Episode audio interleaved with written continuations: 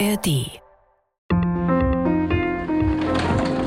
Hier ist der Weltspiegel-Podcast, unser Blick in die Welt mit Auslandskorrespondentinnen und Korrespondenten der ARD. Wir liefern euch die Hintergründe, für die in den Nachrichten manchmal zu wenig Zeit ist. Jede Woche gibt es eine halbe Stunde die Welt aufs Ohr in der ARD Audiothek. Ich bin Nathalie Amiri. Schön, dass ihr wieder dabei seid. Wir haben sie hier in Deutschland, eine unabhängige Justiz. Aber wisst ihr, wie es sich anfühlt, wenn es keine unabhängige Justiz gibt? Ganz ehrlich, mir wurde das erst bewusst, als ich als 19-Jährige für ein Praktikum in die Islamische Republik Iran ging. Mir war damals die Bedeutung von Rechtsstaatlichkeit und einer freien Justiz überhaupt nicht bewusst. Ich hatte mich nie damit beschäftigt. Aber eine unabhängige Justiz ist eine der Säulen einer Demokratie. Sie spielt einfach eine wichtige Rolle bei der Aufrechterhaltung der Rechtsstaatlichkeit, indem sie sicherstellt, dass die Regierung, genau wie wir anderen, das Gesetz befolgt. In Russland war man nach dem Ende der Sowjetunion in den 90er Jahren für kurze Zeit auf einem ganz guten Weg. Aber heute? Der Kampf der Anwälte gegen das Justizsystem in Russland ist zu vergleichen mit dem Kampf David gegen Goliath, und der Kampf geht meistens zugunsten des Staates aus. Im Jahr 2019 wurde in Russland weniger als ein Prozent der Angeklagten vor Gericht freigesprochen. Im World Justice Project Ranking aus dem Jahr 2023 belegt Russland den 113. Platz unter 142 Ländern in Bezug auf Rechtsstaatlichkeit. Э, Bei uns wurde Rechtsprechung zum Instrument der Abrechnung mit politischen Gegnern. Das ist doch kein Geheimnis. Nawalny sitzt, Pivovarov, Karamursa. Wer anders denkt, sitzt. Und dann diese unglaublich langen Strafen. Selbst für Mord gibt es oft weniger. Sagt die Mutter des zu achteinhalb Jahren verurteilten Lokalpolitikers Ilya Yashin. Wer sich mit der Justiz in Russland seit Jahren beschäftigt hat, ist unsere Korrespondentin in Moskau, Ina Ruck. Immer wieder versucht sie mit Angehörigen von politischen Gefangenen zu sprechen, und das wird zunehmend schwerer. Kaum einer will reden. Ina hat es dennoch geschafft, und auch darüber wird sie uns erzählen in unserer neuen Weltspiegel-Podcast-Folge Russlands Justiz, das Unrechtssystem. Ina, guten Tag nach Russland. Hallo. Du bist gerade aus deinem Urlaub zurück und schon reingeworfen ins Geschäft. Du hast für uns einen Weltspiegel gedreht über politische Gefangene. Ich habe es gerade schon kurz erwähnt. Wie schwierig ist es, so ein Thema in Russland umzusetzen?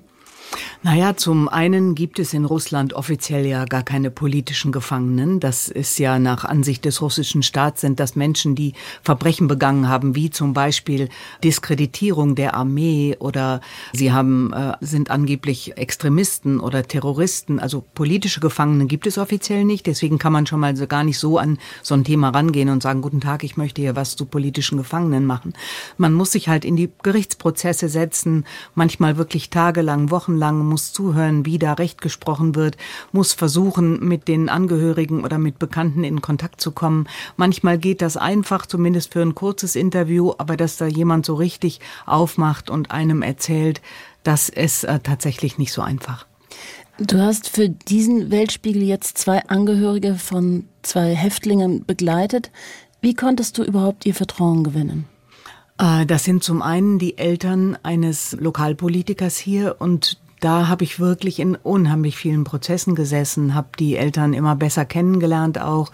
Anfangs wollten sie sich nicht interviewen lassen und der Grund ist ja nicht das Misstrauen mir gegenüber, sondern der Grund ist, dass sie einfach Angst haben, was sie da sagen oder was mit dem passiert, was sie sagen. Und ich habe ihnen aber tatsächlich versucht klarzumachen, dass ich sehr verantwortungsvoll mit dem Zeugs umgehe, was sie mir da sagen und auch Dinge vielleicht nicht sende, von denen ich den Eindruck habe, dass sie gefährlich werden könnten für das Ehepaar oder vielleicht auch für den Sohn im Gefängnis. Und so sind wir uns dann immer näher gekommen und dann habe ich irgendwann es tatsächlich machen können, dass ich mit den beiden in der Wohnung des inhaftierten Sohnes gedreht habe, ein langes Interview gemacht habe, sie auch weiter noch begleitet habe. Das war wirklich interessant. Der andere Fall ist die Lebensgefährtin einer inhaftierten Künstlerin, die war offener, das war einfacher mit ihr zu reden. die tatsächlich auch dann uns wirklich in ihre Wohnung gelassen hat und sehr, sehr ausführlich mit uns geredet hat.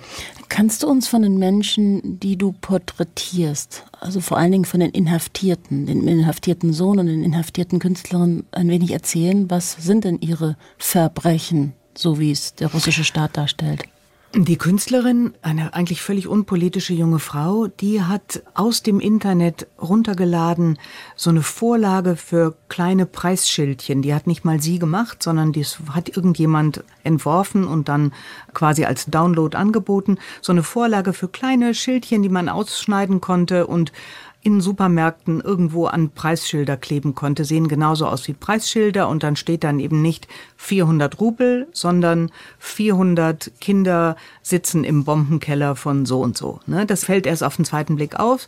Sie hat fünf dieser Schildchen an so Supermarktregale geklebt, ist dabei gesehen worden. Das heißt, eine Kundin hat irgendwann dieses Schildchen gesehen, hat das gemeldet, dann hat man die Überwachungskameras angeschaut, dann hat man über die Überwachungskameras diese junge Frau verfolgen können bis zu einer Wohnung und so hat man sie dann erkannt und sie sitzt deswegen, das ist Diskreditierung der Armee, sie hat sieben Jahre Haft bekommen. Ihre Freundin ist auch deshalb sehr verzweifelt, weil die Sascha Skacilenko heißt die junge Künstlerin, die äh, hat diverse Krankheiten, unter anderem Glutenunverträglichkeit, auch psychische Probleme und das ist natürlich in so einem Knast auch nichts, was einen da wirklich gesünder macht, nicht die Situation. Die Freundin bringt da jetzt immer Lebensmittelpakete mit glutenfreien Lebensmitteln, hat lange gebettelt, dass sie das tun darf. Aber sieben Jahre ist eine lange Zeit. Und der andere Fall, der Ilya Yashin, ein Moskauer Lokalpolitiker, ganz enger Freund von dem ermordeten Boris Nemtsov und Mitstreiter von ihm auch gewesen, der hat in seinem YouTube-Kanal über Butscha erzählt und ist deswegen in Haft mit achteinhalb Jahren auch eine lange Zeit für die Eltern. Auch ein junger Mann, der da noch viel vorhatte, der sich gerade eine Wohnung gekauft hatte, der Karriere machen wollte in der Politik und der jetzt erstmal für achteinhalb Jahre weggesperrt ist. Viele übrigens sagen, das finde ich das Interessante bei all diesen Angehörigen, und da können wir gleich mal reinhören, zum Beispiel bei den Eltern von Ilya Yashin, die sagen, wer weiß, ob er wirklich so lange sitzen muss, wer weiß, ob das Regime nicht vorher kippt. Das Urteil war tatsächlich ein Schock. Zuerst dachten wir, wie sollen wir damit leben? Aber dann kam schnell das Verständnis, dass diese Zahlen egal sind. Das alles hier, verstehen Sie, das kann nicht mehr so viele Jahre halten. Diese völlige Absurdität in allem, das kann nicht mehr lange gut gehen. Sascha oder auch Ilja, waren Sie sich bewusst, als Sie das, was Sie machten, ausführten? Ich meine, sieben Jahre für kleine Zettel anbringen ist eine horrende Strafe. Kann man sich gar nicht vorstellen. War ihr das bewusst, dass es ihr droht? Also ihr glaube ich nicht wirklich unpolitischer Mensch, entsetzt über den Krieg. So nach allem, was ich von ihrer Freundin und auch von anderen Bekannten gehört habe, war ihr das überhaupt nicht klar. Sie wollte einfach ein Zeichen setzen, aber dass da eine Sonne Haftstrafe dranhängt, ist unvorstellbar. Das hat man auch gemerkt im Prozess. Die ist da wirklich völlig in Tränen ausgebrochen. Ihre Freundin hat erzählt, dass man am Anfang gedacht hat, ja, vielleicht gibt es ein paar Monate oder irgendeine so Strafarbeit. Aber als dann gefordert wurden schon acht, da war ihnen klar, mindestens sieben wird sie bekommen. Und so war es dann auch. Und sie war wirklich völlig entsetzt. Der Elia hat damit gerechnet. Der ist sehr oft gefragt worden, auch von uns früher immer mal. Wir haben ihn ja auch früher schon öfter begleitet oder interviewt, weil er eine wichtige Figur für die Moskauer Politik war, ob er nicht das Land verlassen will, weil viele dieser Politiker haben das Land verlassen. Und er hat gesagt, nein, es muss doch jemand hier sein. Und nachdem dann Niemzow ermordet worden war, hat er gesagt, jetzt kann ich überhaupt nicht mehr gehen. Ich würde mir vorkommen wie ein Verräter, wenn ich abhauen würde und nicht hier kämpfen würde für die Aufklärung des Todes meines Freundes und für Demokratie in Russland. Dem war völlig bewusst, dass er irgendwann hinter Gitter kommt. Wie werden diese Menschen in der Gesellschaft wahrgenommen? Sind das Helden? Ehrlich gesagt, viele wissen gar nichts über diese Menschen. Die mhm. sind Helden in einer kleinen Gruppe von Menschen, die sich interessieren, die politisch engagiert sind oder zumindest versuchen darüber, also das machen sie nicht öffentlich, aber die versuchen sich zu informieren. Es gibt auch immer wieder Leute, die in diese Prozesse gehen und da sind diese Menschen natürlich Helden. Da gibt es Applaus in den Prozessen, auf den Gerichtsfluren, wenn diese Menschen dann durchgeführt werden. Oder es gibt immer so eine Möglichkeit für die Angeklagten in Prozessen ein sogenanntes letztes Wort zu sprechen. Oft ganz beeindruckende Dokumente von Mut auch, was die Leute dann da sagen. Und da gibt es regelmäßig Applaus. Für diese Menschen sind das natürlich Helden, aber die, die breite Öffentlichkeit kennt die oft gar nicht. Ich hatte es schon vorher gesagt, du hast ja immer wieder ganz viele Fälle begleitet, wie im Sommer auch äh, den Fall des Regimegegners Wladimir Karamusa. Und jetzt hat seine Mutter, Elena Gordon, eine wahnsinnig herzzerreißende Hommage an ihren Sohn in den Printmedien geschrieben, weil sie sagte, sie werde ihn wahrscheinlich nicht wiedersehen. Und sie schreibt dann in dieser Hommage, möge die Hommage sowohl mein Testament als auch meine Liebeserklärung für ihn sein. Also als ich die las, ist es mir wirklich nah ans Herz gegangen. Wie geht's dir damit, mit den Menschen, ja. den Angehörigen da gegenüber zu sitzen und ihr Leid zu hören und diese Auswegslosigkeit auch, die sie oft dann vor Augen haben? Der Fall Karamursa ist ein ganz, ganz besonders schlimmer, weil der ja, wie gesagt, 25 Jahre hinter Gittern ist. Auch ein Mensch, der nicht gesund ist. Er hat zwei vermutliche Giftanschläge überlebt, ganz knapp nur. Äh, auch er ein ganz enger Mitstreiter von Boris Nemtsov gewesen. Auch er sitzt wegen äh, Diskreditierung, wegen, ich glaube, Extremismus und wegen vor allem Volksverrat oder Staatsverrat, Hochverrat, deswegen diese hohe Strafe. Solche Strafen gab es zu Stalin-Zeiten nur selten, diese 25 Jahre. Das ist echt eine stalineske Strafe. Und seine Mutter, die äh, Jelena Gordon, die ist Anfang 60 und sagt, ich werde ihn wahrscheinlich nicht sehen, wenn es denn so lange dauert. Auch sie sagt zwar, vielleicht überlebt er das Regime und überlebt auch seine Haftstrafe das Regime oder andersrum, also nicht, er kommt früher raus, weil das Regime so lange nicht hält. Aber das ist natürlich eine Verzweiflung, wenn man sich vorstellt, diese Leute haben Kontakt zu ihren inhaftierten Angehörigen ganz, ganz eingeschränkt. Bei Jelena ist es so, dass sie ihren Sohn zweimal gesehen hat durch zwei Glasscheiben mit Telefonhörern auf jeder Seite. Da ist, sind dann Gespräche erlaubt, die natürlich abgehört werden. Der Wladimir hat auch noch eine Frau und Kinder, drei Kinder die bei den sogenannten langen Treffen, die Inhaftierten erlaubt sind, ein oder zweimal im Jahr über mehrere Tage natürlich Vorrang haben. Natürlich würde dann die Familie kommen, wenn er denn so ein Treffen bekäme. Bisher hat er das nicht gehabt. Und nicht die Mutter als erste. Und die äh, Jelena ist verzweifelt natürlich. Ich kann über sie nicht mehr berichten, weil wir uns über diese lange Zeit auch ein wenig angefreundet haben und ich da befangen bin jetzt. Aber wenn ich mir anschaue, was für Tragödien sich da in Familien abspielen, das ist äh, katastrophal. Bei Wladimir ist es noch so, er hat noch eine Oma, die fast 100 ist, die selbst eine Geschichte von Repression und Gulag hat. Die Familie hat unter Stalin in Straflagern gesessen und die alte Oma muss nun sehen, wie ihr Lieblingsenkel da für immer, für sie für immer im Gefängnis verschwindet. Die wird es natürlich nicht überleben und ihn nochmal äh, lebendig zu sehen. Die schafft es auch nicht, in dieses Gefängnis zu kommen und ist blind zudem. Also diese Geschichte ist einfach eine katastrophale, wenn man sich die Familien genauer anschaut. Aber wie gesagt, über diesen Fall berichte ich nicht mehr im Fernsehen selbst so nah, weil einfach ich bin da zu nah dran. Das ist nicht mehr objektiv, wenn ich das machen würde. Jetzt bist du gerade aus Deutschland, aus dem Urlaub zurückgekommen und bist jetzt wieder in Russland. Wie fühlt es sich an, in einem Land zu arbeiten und auch zu leben, in dem man sich nicht auf die Justiz verlassen kann, nicht auf die Rechtsstaatlichkeit, in dem viel willkürlich passiert? Wie geht man da durch die Straßen? Wie lebt man da? Mm, also es ist schon so, dass man das natürlich jetzt im Alltag nicht immer so präsent hat. Nicht? Aber das Gefährliche an der ganzen Sache ist die Unwägbarkeit. Es gibt viele, viele neue Gesetze, wie zum Beispiel das Gesetz, das sogenannte Diskreditierung der Armee verbietet. Das sind Gesetze, wo man überhaupt nicht weiß, wo beginnt das und wo hört das auf. Was zählt schon zur Diskreditierung, was nicht. Ein anderes Gesetz, zum Beispiel Propagierung von sogenannten nicht traditionellen Lebensweisen, also Homosexualität zum Beispiel oder Transsexualität, was bedeutet propagieren? Reicht es, wenn man, wie damals Klaus Wowereit in Deutschland sagt, ich bin schwul und das ist gut so? Wahrscheinlich wäre das schon eine Propagieren und würde auch schon mit Gefängnisstrafe belegt. Das ist halt das Gefährliche, dass man die ganze Zeit in dieser Unwägbarkeit ist. Was kann ich tun? Was kann ich sagen? Wie weit kann ich gehen? Das ist für uns Journalisten, vor allem für uns ausländische Journalisten noch mal was anderes.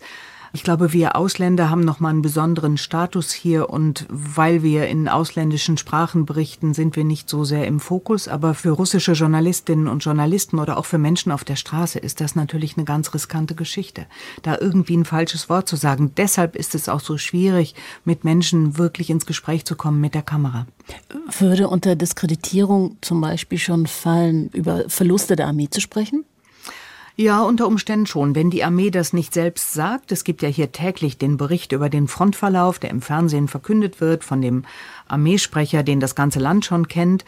Und wenn man da abweichende Dinge sagen würde oder Verluste nennen würde, ist das sicherlich schon Diskreditierung. Also wir erinnern uns an die Preisschildchen, wo Sachen drauf standen, die alle, ich habe das jetzt nicht überprüft, aber die mir alle so wirkten, als sei das tatsächlich ungefähr der Wahrheit entsprechend. Das ist natürlich schon Diskreditierung. Wie sehr nutzt die politische Elite die Justiz als Instrument der Repression?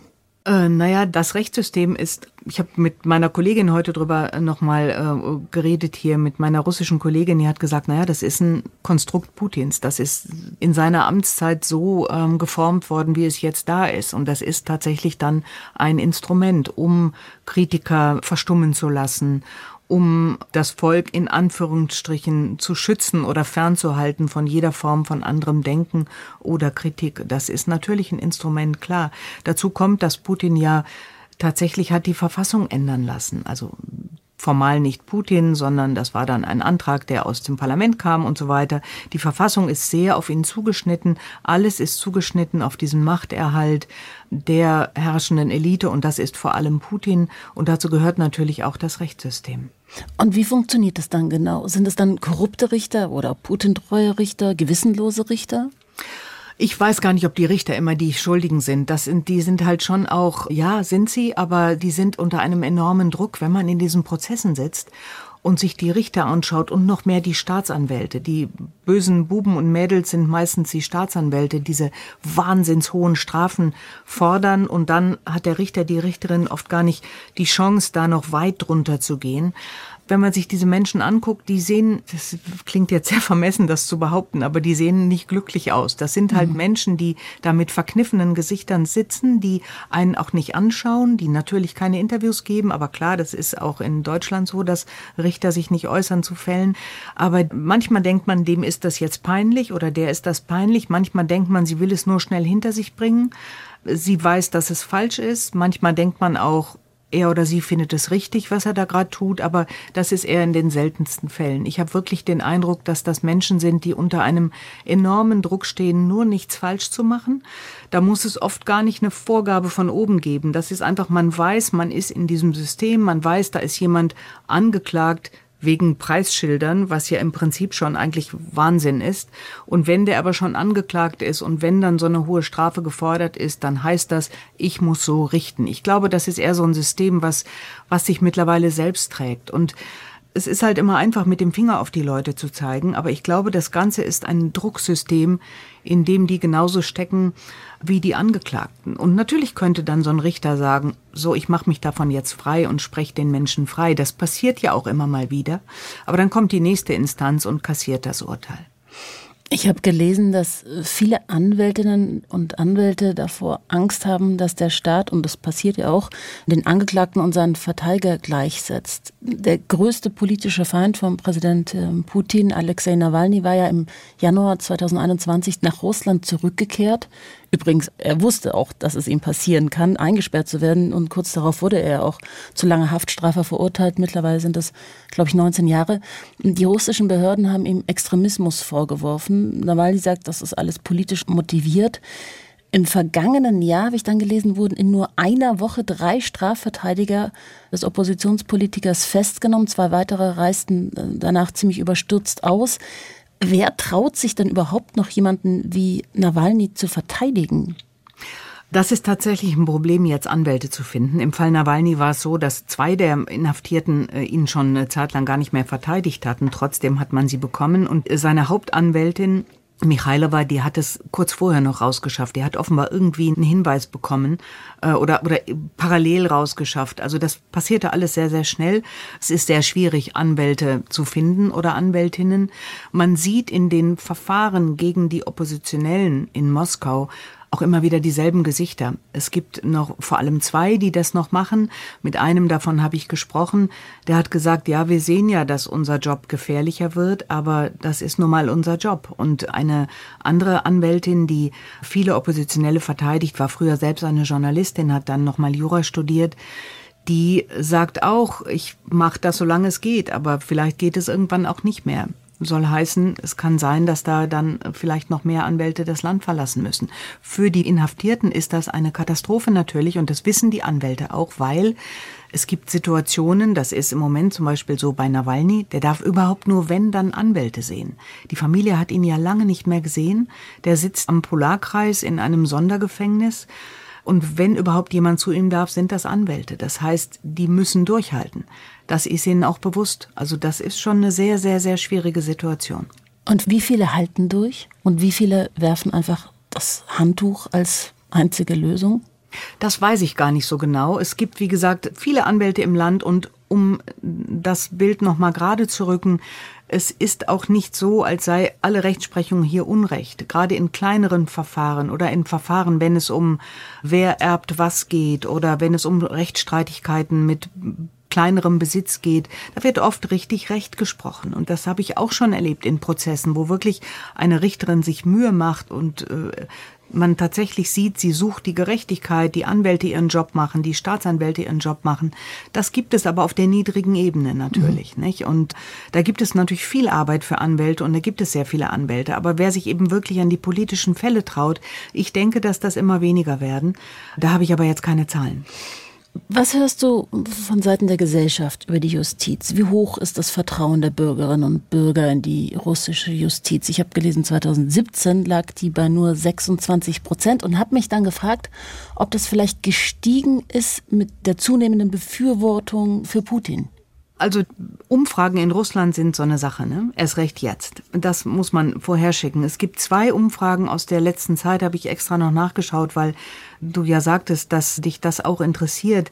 Dem Gerichtssystem vertrauen laut dem Levada-Zentrum, das ist ein unabhängiges, mittlerweile doch mehr als 40 Prozent. Mhm. Aber wie gesagt, Umfragen in einem Klima von Angst sind immer so eine Sache. Es gibt eine Umfrage, die ist dann schon drei Jahre her, da sind das dann noch mal etwas weniger gewesen. Das kann aber alles zu tun haben damit, dass natürlich auch immer weniger an kritischer Information an die Leute gerät. Es wird schwieriger, sich zu informieren. Es gibt eine Beschallung mit Propaganda auf allen Kanälen und es gibt diese doch Atmosphäre der Unsicherheit. Was kann ich überhaupt sagen? Das kann sich auf Umfragen auswirken. Deswegen würde ich da jetzt gar nicht so viel Gewicht drauf legen, was wirklich das Volk denkt. Aber in kleineren Sachen gehen die Leute gerne vor Gericht. Sie klagen gegen Nachbarn, sie klagen bei einem Erbfall und bekommen da oft auch recht. Also ich glaube, dass gerade in diesen niedrigen Angelegenheiten das Vertrauen vielleicht sogar begründet ist. Welche Rolle spielen die Medien bei politischen Fällen? Wie hilfreich ist es, Druck aufzubauen? Ich glaube, das spielt keine Rolle mehr mittlerweile. Früher war es mal so, dass man sich gedacht hat, wenn da jetzt richtig viel Medienberichterstattung kommt, dann hat der Mensch vielleicht eine Chance auf ein milderes Urteil, aber ich glaube, das ist völlig egal. Zumal die russischen Medien auch kaum noch auftauchen bei den Prozessen. Bei den bekannteren, wie zum Beispiel der Prozess gegen den Historiker Oleg Orlov von der wirklich ehrenwerten Menschenrechtsorganisation Memorial, die hier mittlerweile aber auch verboten ist. Die arbeiten die Stalin-Zeit auf, unter anderem und kümmern sich um Menschenrechte. Bei seinem Prozess war natürlich auch die staatliche Nachrichtenagentur da und ein Staatssender, das wird dann zum Teil auch nicht gezeigt. Man kommt aber hin und dreht es. Manchmal gibt's auch kleine Berichte. Aber ansonsten ist da kaum noch jemand. Weil alle kritischen Medien sind aus dem Land oder verboten. Es gibt so ein paar kleine Netzunternehmen, die schicken dann Reporterinnen und Reporter immer wieder in die Prozesse. Die nenne ich jetzt gar nicht. Die ändern auch ständig ihren Namen. Mhm. Aber sowas gibt es, dass irgendjemand das protokolliert und irgendjemand auch bezeugt. Das geht mir manchmal so, dass ich denke, ich muss in diese Prozesse gehen. Irgendjemand muss doch sehen, was da passiert. Und ich schreibe dann tatsächlich diese letzten Worte der Angeklagten mit oder auch die Argumentation der Staatsanwälte. Einfach weil ich denke, das muss festgehalten sein. Es gibt natürlich ein Gerichtsprotokoll. Ne, das ist natürlich mhm. irgendwo aber einfach um, auch für mich, um zu wissen, wie sehr es bergab geht zum Teil mit der Rechtsprechung, wie sich das unterscheidet. Als also noch vor ein paar Jahren haben Richter die Anwälte anders behandelt, als sie sie jetzt behandeln. Ich habe neulich in einem Verfahren gesessen, da hat die Richterin dem Anwalt gesagt, geht's auch schneller was Sie da reden, interessiert mich gar nicht. Das gibt es also neuerdings auch. Ne? Das ist wirklich eine Entwicklung, die kann man nur verfolgen, wenn man wirklich auch in die Prozesse geht, so öde das manchmal auch ist. Aber wenn man dann die letzten Worte hört und über diesen unglaublichen Mut quasi dann auch dokumentiert, ist es, geht mir immer so, dass ich dann diese Dimension von Mut, die du ja in einer funktionierenden Demokratie gar nicht so zutage bringen musst, dann wirklich fasziniert bin und tief beeindruckt bin, dass sie bei der Verhandlung dann noch sich trauen, trotzdem so mutig zu sprechen. Ja, tatsächlich. Da gehört wirklich viel Mut dazu. Ich muss noch die ganze Zeit darüber nachdenken, dass du am Anfang gesagt hast, der Kampf der Anwälte gegen das System. Ich glaube, das ist nicht so. Mhm. Ich denke die ganze Zeit darüber nach. Die kämpfen für Gerechtigkeit. Die kämpfen gar nicht so sehr gegen das System, weil das System in seinen Grundlagen eigentlich ein gutes wäre. Mhm. Das ist gar nicht so schlecht, das russische Gerichtssystem. Wenn man sich rein anschaut, wie es aufgebaut ist, das ähnelt den aller demokratischen Staaten im Prinzip. Das ist, glaube ich, eher der Kampf für, für Gerechtigkeit und gegen die Beeinflussung der Gerichte. Und da sind die Anwälte genauso mutig, wie es auch die Angeklagten sind. Und ja, das hat mir auch eine Zuhörerin gesagt. Es kommen ja viele Menschen in diese Gerichte, die einfach nur kommen, um zuzuhören, um ähnlich wie ich zu denken, einer muss es hören oder sogar Leute, die so ihre Unterstützung kundtun wollen. Äh, was wir als Journalisten natürlich nicht tun, aber es gibt Leute, die kommen einfach, damit der Angeklagte sieht, guck mal, da sind zehn Leute, die wenigstens mir zuhören und die dabei sind. Und eine dieser Frauen habe ich nach einem der Prozesse gefragt, warum machen Sie das? Und dann hat sie gesagt, das ist die letzte Form des Protestes. Hm. Und das Einzige, was wir noch tun können, ist Briefe schreiben ins Gefängnis und das machen wir auch sehr oft. Wenn man die Angeklagten unterstützen will, Solidarität zeigen will, ich bin doch auch für den Frieden, dann bleiben doch kaum andere Möglichkeiten. Briefe ins Gefängnis schreiben oder eben zu den Gerichtsverhandlungen gehen. Das war Christina, die sehe ich ganz oft bei Prozessen gegen Oppositionelle.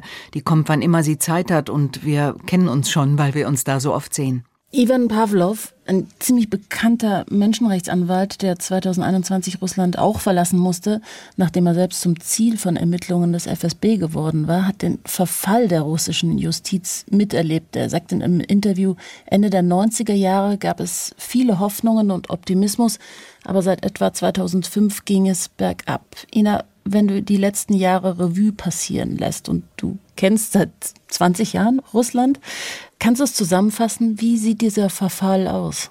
Und wo war die Hoffnung am Anfang?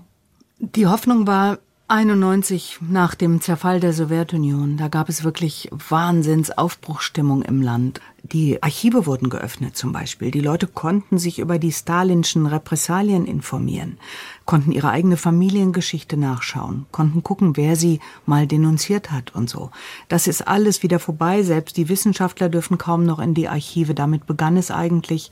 Und dann ging es Schritt für Schritt zurück. Am Anfang hat man es nicht so gemerkt, weil Putin auch viel frischen Wind ins Land brachte, nach dem doch eher verkrusteten Jelzin, der zwar was versucht hatte, dann aber auch so stecken blieb in seinen Reformen. Und Putin hat dann dafür gesorgt, dass die Leute wieder Geld bekamen, dass es der Wirtschaft anfangs besser geht. Er hatte unheimlich Glück mit dem hohen Ölpreis. Das Land blühte eine Zeit lang, die Oligarchen blühten umso mehr.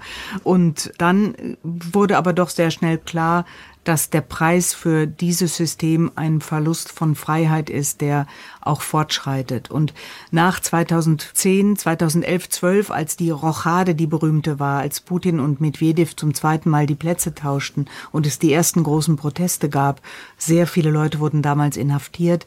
Danach ging es dann sehr relativ steil bergab. Dann kam der Maidan in der Ukraine, dann kam die Besetzung der Ostukraine, der eigentliche Beginn des Krieges, der dann ja noch mal richtig neu aufflammte durch Russlands Angriff 2022. Und das hat sich innenpolitisch natürlich immer wieder gespiegelt und die Zügel wurden immer härter angezogen. Mittlerweile kann man tatsächlich als oppositionell denkender Mensch hier, als vielleicht sogar Politiker, kaum noch richtig atmen. Ina, ich könnte dir Stunden zuhören und ich glaube, während unsere Zuhörerinnen und Zuhörer gerade dies hören, nicken sie mir zustimmend zu. Hast du für, wir sind nämlich jetzt schon am Ende angekommen, für das Ende dieses Podcasts noch irgendeinen Lichtblick? Ähm, ja, schon. Ich finde wirklich faszinierend, dass es dennoch immer wieder Menschen gibt, die irgendwas versuchen dass es diese Leute gibt, die Briefe ins Gefängnis schreiben. Das sind große Bewegungen, die treffen sich irgendwo an bestimmten Orten in den Städten und dann wird verteilt, wer schreibt an wen. Die Künstlerin, die Sascha Skocilenko, hat ein kleines Bild gemalt im Gefängnis, das hat sie rausgegeben zu ihrer Freundin, wo man eine Frau sieht, der aus Briefen Flügel wachsen. Hm. Das zeigt also, diese Briefe sind wichtig für die Leute. Und äh, dass es da immer noch Menschen gibt, die in die Gerichte gehen, die diese Briefe schreiben, die vielleicht auf ganz kleine einer Ebene widersprechen. Das ist ein ziemlicher großer Lichtblick, finde ich sogar. Wohl wahr. Danke, Ina, für deine Einblicke. Danke dir. So, ihr Lieben, mit diesem kleinen Lichtblick verabschieden wir uns. Das war unser Weltspiegel-Podcast mit dem Thema Russlands Justiz, das Unrechtssystem. Aufgezeichnet am 11. Januar 2024. Noch ein Podcast-Hinweis. Wenn ihr mehr über Unrechtsstaaten wissen wollt, dann empfehle ich euch den Cosmo-Podcast Iran im Herzen. Dort sprechen meine Kollegen mit Zeitzeugen der täglich begangenen Verbrechen des Regimes in Teheran. Es geht um Feminismus, Empowerment und den Kampf um Demokratie dort. Themen, die auch uns hier bewegen. Hören könnt ihr alle unsere Podcasts in der ARD Audiothek oder dort, wo ihr sie sonst so hört. Wir würden uns freuen, wenn ihr uns abonniert, uns den Weltspiegel Podcast. Teilt uns gerne mit, ob und warum der Podcast euch gefallen hat. Wir sind gespannt. Gerne an weltspiegel.digital.ard.de. Ich wiederhole weltspiegel.digital.ard.de. Oder ihr schreibt uns in die Kommentare auf Instagram, Facebook oder YouTube. Ich bin Nathalie Amiri. In der Redaktion waren Nils Kopp und Bernd Niebrügge.